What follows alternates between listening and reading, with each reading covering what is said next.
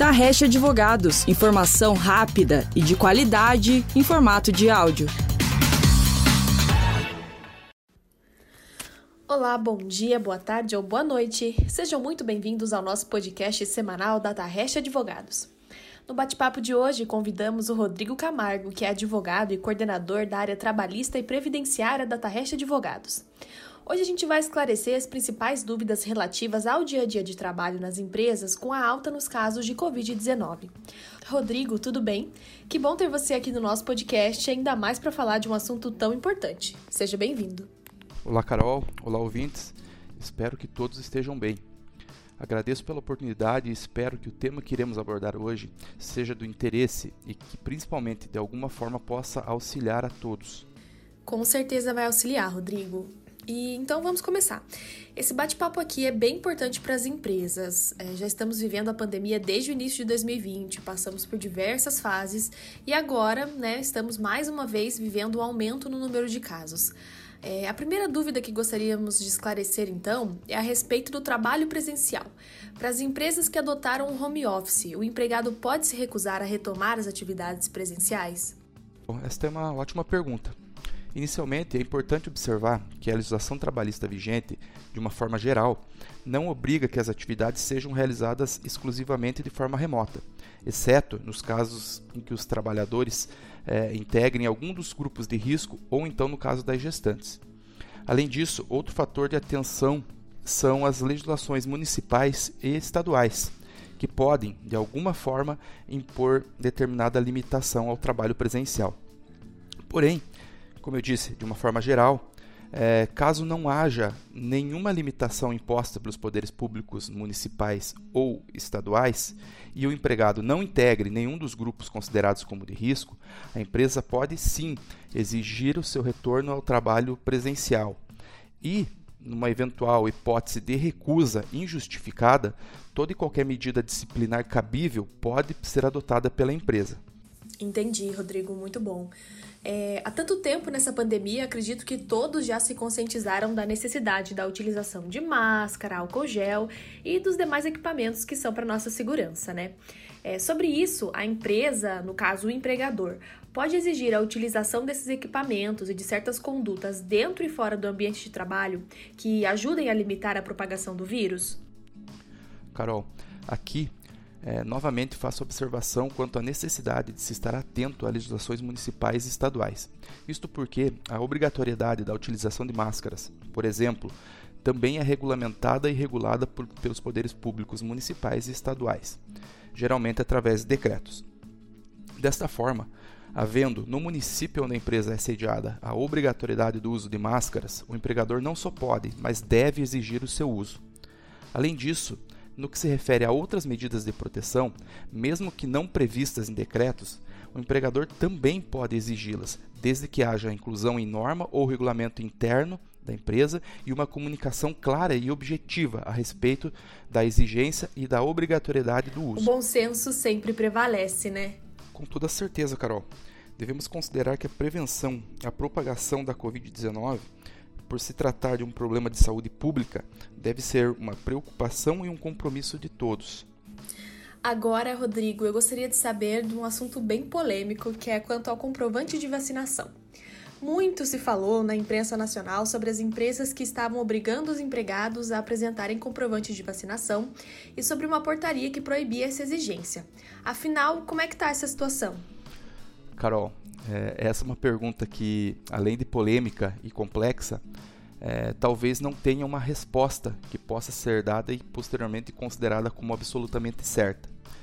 Isto porque existem algumas variáveis que precisam ser observadas. Como, por exemplo, embora o Supremo Tribunal Federal tenha proferido uma decisão no sentido de suspender alguns dispositivos da Portaria 620 de 2021 é, que foi emitida pelo Ministério do Trabalho, a qual proibia a exigência da comprovação de vacinação pelos empregadores na contratação ou manutenção dos contratos de trabalho, ainda assim a vacinação não passou a ser obrigatória no Brasil. E esse fato pode ser sim utilizado por empregados que eventualmente recusem-se a imunizar-se. Contudo, é possível que as empresas incluam em suas normas ou regulamentos internos um protocolo de segurança para o desempenho das atividades presenciais, no qual é possível sim a inclusão da exigência de declaração escrita e firmada pelo empregado, no qual conste a informação relativa ao seu ciclo vacinal. Eventual omissão ou prestação de declaração falsa pode ser considerado como uma falta grave, passível também de punição pelo empregador. Excelente explicação, Rodrigo. E é um assunto que vai precisar de bastante jogo de cintura, né? Tanto dos empregados quanto dos empregadores. E vale ressaltar aqui também a importância da vacinação no momento em que estamos vivendo. Outra situação para a gente dar sequência aqui, é, suponhamos que o colaborador da empresa testou positivo. Como proceder? Qual seria o passo a passo correto?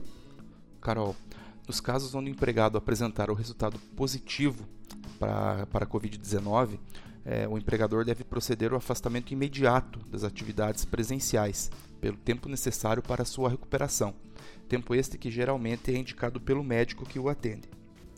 Rodrigo, e como a empresa deve proceder nesses casos de afastamento? É, esse período que o empregado estiver ausente por estar positivado é automático ou, nos casos viáveis, a empresa pode manter o home office? Carol, essa pergunta é muito pertinente, porque o mero contágio pela Covid não incapacita o empregado para o trabalho.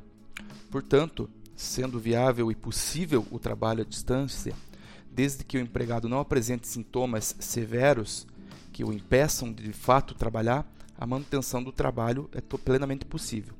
Neste ponto, é importantíssimo que os empregadores observem e respeitem as determinações médicas, pois não é possível a recusa de atestados médicos, e havendo a indicação da necessidade de repouso, o trabalho não pode e não deve ser exigido. Entendi, Rodrigo. É, é, um assunto muito complexo mesmo e exige certo jogo de cintura de todas as partes, né? De fato, esse tema é bastante complexo e, em alguns momentos, até polêmico. Por isso, além do jogo de cintura, neste momento se exige que todos os envolvidos nas relações de trabalho estejam em perfeita sintonia, pois o que está em jogo é muito maior. Tratamos da saúde e, por que não dizer, da vida das pessoas. Exatamente, Rodrigo, até porque a gente precisa que todo mundo esteja bem para conseguir dar sequência aí da melhor forma possível ao dia a dia de trabalho, né? É, e para a gente finalizar, o empregado só volta às atividades presenciais depois da apresentação do teste negativo? Mais uma vez, não há nenhuma legislação nesse sentido. Porém, diante da necessidade e da obrigatoriedade do empregador em manter um ambiente de trabalho saudável e seguro, é possível sim que a empresa realize tal solicitação. É, é importante salientar ainda é, que, mesmo que não o faça, é fundamental que, antes do retorno, o empregado cumpra com o período de quarentena determinado pelo seu médico e que não apresente mais nenhum sintoma da doença. Perfeito, Rodrigo. Eu tenho certeza que esse nosso bate-papo esclareceu as dúvidas de muita gente por aí. E gostaria de agradecer a sua participação aqui no nosso podcast. É, foi muito bom ter você aqui, um assunto muito importante que está muito recorrente aí, né, no dia a dia das empresas. Valeu, Carol. Eu que agradeço. Conte comigo e com toda a equipe. Estamos sempre à disposição. Um grande abraço a todos. Valeu, Rodrigo! E eu lembro a você, ouvinte, que os podcasts Data Hash Advogados são produzidos semanalmente. Toda quarta-feira tem episódio novo disponível nas plataformas Spotify, Amazon Music, Apple Podcasts e Google Podcasts. Se você, ouvinte, tem interesse em conteúdo jurídico, fique atento também ao nosso site, www.tarreste.com.